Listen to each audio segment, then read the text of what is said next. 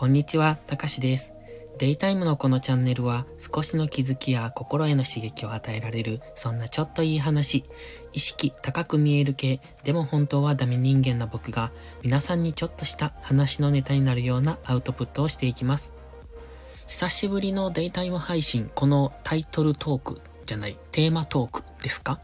えっ、ー、と、テーマを簡単に儲かる話をディスるとしました。これに関して今何も用意されていない状態で喋るのは久しぶりなので、うまくまとまるのか何が話したいのかっていうのがよくわかんないんですが、とりあえずこの内容を話したいなと思ったので書いてみました。もしよければ最後までお付き合いください。で、結論から言いますと、簡単に儲かる話を利するというわけじゃなくて、うんとね、簡単に儲かる話はまずないですよね。それは皆さん頭では分かってるんですよ。でもね、最近思うのが、えー、っとね、インスタもそうだし、TikTok なんかもそうですよね。あのね、投資の関係の広告すごく多くないですか？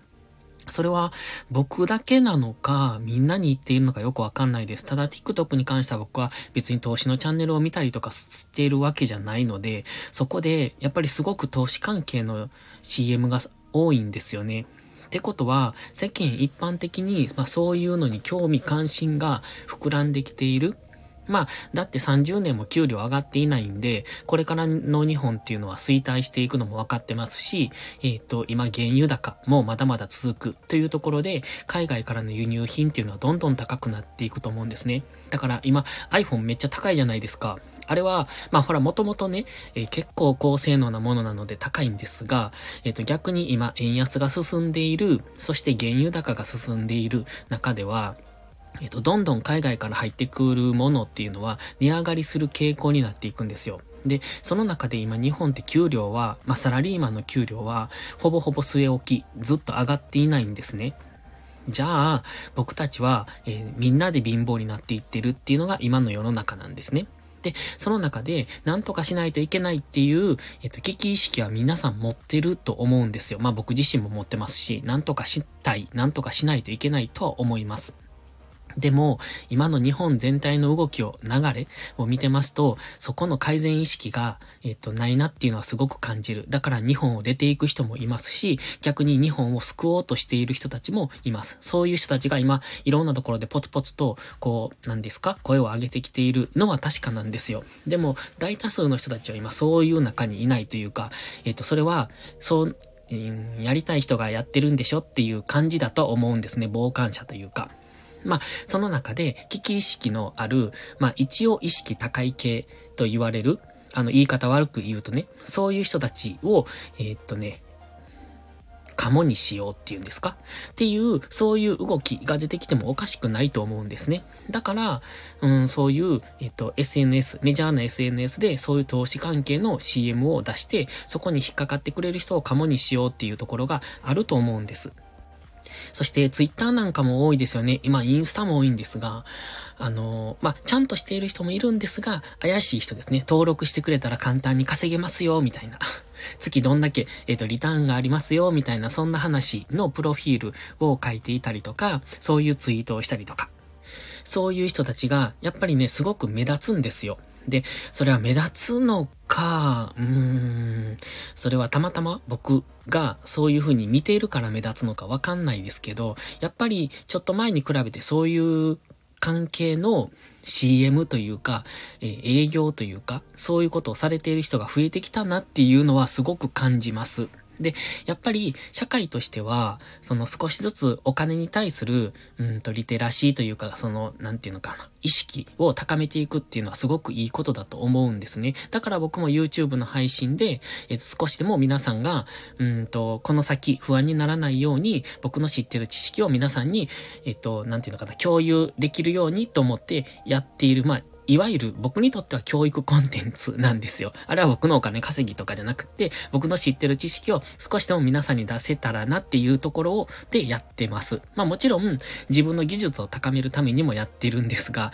決してそのリターンっていうのは多くないんですよね。だってあれにかけてる時間に対して、まあ広告収入なんて知れてますし、だからといって僕は何の自分の、うん、何ですか？その販売するものを持っていないんですよ。まあ例えば教材を作ったりだとかするといいんでしょうけど、面倒どくさいから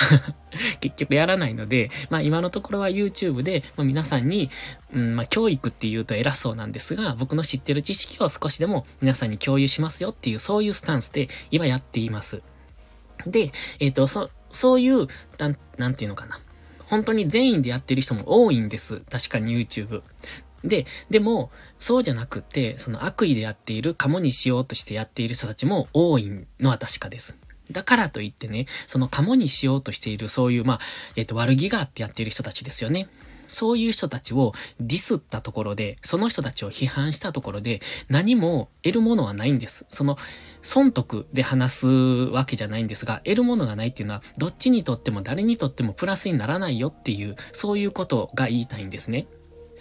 で、その、もちろん、カモにしようと思ってやっている人は僕は悪いと思います。で、例えをちょっと変えますが、例えば泥棒、えっ、ー、と、うん、スリでもいいや。えっ、ー、と、電車の中で人のカバンから財布を盗む人がいるとしましょう。そのスリをする人は当然悪いです。でも、すられるような状況に、カバンのファスナーを開けていたりだとか、財布を目に見えるところに置いていたりだとか、している方も僕は悪いと思うんですよ。で、日本って平和な国なので、それは当然盗む人が悪いでしょ、なんですが、でもやっぱりね、そうじゃないんじゃないかなって僕は思うんですね。で、もちろん取る人が悪いと思うんですよ。でも、取られる原因を作り出してるあなたにも理由はないですかって僕は思うんです。その人が悪いってわけじゃなくって、理由をあなたがやってるから取る人も、うんと、そういう、うん、なんだ？風に思っちゃうっていうところがあると思うんですね。だから、じゃあ、お互いが気をつける。お互いがっていう言い方もちょっと変ですけれども、なので、騙す人、うんと、だからといってね、その、うんと、スリをする人を捕まえて、うーん、でも、なくならないじゃないですか、結局。じゃあ、スリをする人を完全に撲滅しようと思ったらどうすればいいのかって、えー、それってみんなが豊かになればなくなるんかな？わかんないですけど。じゃあ、例えば国民一人ずつ毎月100万円ずつ与えますみたいなことになったら、スリなんてなくなるかもしれないじゃないですか。って考えると、その、うんと、貧困層がいる限りというか、その人間の心が貧しい限りはスリっていうのは続きますし、人を騙そうとする人も、えっと、この先耐えることはないと思うんです。だから、その人たちを批判するのは僕は違うと思うんですよ。もちろん批判することが、うーん、ダメってわけじゃないっていうか、うん、やる意味がないと僕は個人的に考えます。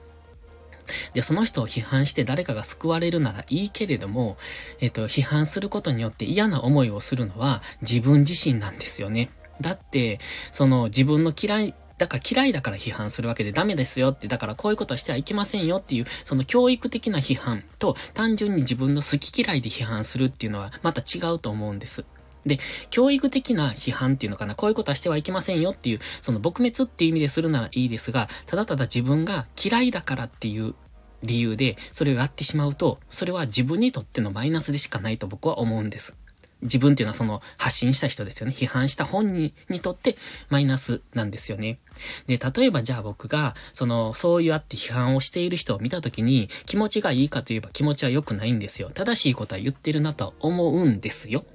思いますが、でも、それは僕個人の意見です。なので、えっ、ー、と、まあ、僕個人の意見なので皆さんがどう考えるかわかんないですけれども、少なくとも僕も過去に騙された経験があります。それによって、えっ、ー、と、結構な大金を失いました。でもそれは仕方がないと思ってるんですよ。だって自分が無知だったから。で、無知な人にそういうことを教えてあげて、その予防線を張れるように教育してあげるならいいですけれども、批判をしてしまうことは、うん、批判、うーん、難しい。批判をするっていうか、教育するならいいけど、批判をすることには誰にもメリットがない。もちろん自分にはマイナスのメリットしかないと思うんです。うん、と思ったので、今回はちょっとそんな話をしてみたんですけれども、えっ、ー、と、批判をするのであれば、すべてを撲滅できる根本的な原因を探さないといけないと思うんです。で、根本的な原因を突き止められない、そこを解消できない限り、一つ批判したって二つも三つも百も一万も出てくるわけで、それはじゃあ全部言っていくのかっていうとそうじゃない。で、自分の好き嫌いでそれをするのであれば、それはその批判をするのをしたのを見ている人にとってもマイナスでしかないし、批判してる本人にとってもただただストレスでしかないと思うんですよ。だから、あの、自分が、その、うん、なんていうのかな、心地よくいるためには嫌なものは見ない、好きなものだけを見る、嫌な人とは付き合わない、好きな人とだけ付き合うっていう、そういう方向に持っていくのが一番いいと思うんですね。でも、いろんな人と付き合わないといけないし、そんなことできないじゃないかって言われるんですが、そうなんですよ。できないんです。できないから環境を変えて、その、えっ、ー、と、負担を少しでも減らしていこうとしていくんです。だから僕は仕事を辞めたんですね。その環境が嫌だったから、自分にとってメリットを持たさないので、えっ、と、もたらさないので、だから、その人たちと会うことをやめたんです。だから人間関係を全部切ったんですよ。で、人間関係を切ることによって、嫌な人たちとも一切も関わらない、会わない、顔も合わせない、声も聞かないっていう風になるので、だから僕はそうしたんですね。で、まあ、どうすればいいって言われると環境を変えるっていうのが手っ取り早いんです。皆さんそう言うんですよ。自分が、えっ、ー、と、変わりたい、その、幸せになりたいとか、思うんであれば、環境を変えるのが一番手っ取り早いっておっしゃるんです。でも、大概の人はそんなことできないんですよ。でも、できる範囲でしないとそれは変えられないと思うし、その他人を批判したところで何も変わらない。その人か、批判された人がどう思ってるかわかんないですけれども、それで何も変わらないと思います。そして、ちょっと話戻りますが、僕が騙されたっていうのはね、勉強になったって言いましたよね。だから、騙される人と騙す人がいて、もちろん騙す人は悪いんですけれども、騙された人もそれで勉強になったらそれでいいんじゃないのって思うんです。もちろんそれを事前で、えっ、ー、と、未然にね、食い止められたら、そんないいことはないんですけども、それはなかなか難しいと思います。それを批判っていう形で表すのは僕はちょっと違うかなって思ったので、今回はそんな話をしてみました。これ伝わりますかね？結構興奮して喋った感じですけれども ということはちょっとね、えっ、ー、と先日考えていたので今日は言葉に表してみました。もしうまく伝われば嬉しいですし、ただこれはあくまで僕の考え方ですので、これは、えっ、ー、と違うよと思われたらそれでも構いません。もし考え方一緒だよと思われたらいいねいただけると嬉しいです。それでは最後までお聴きいただきありがとうございました。たかしでした。Thank you.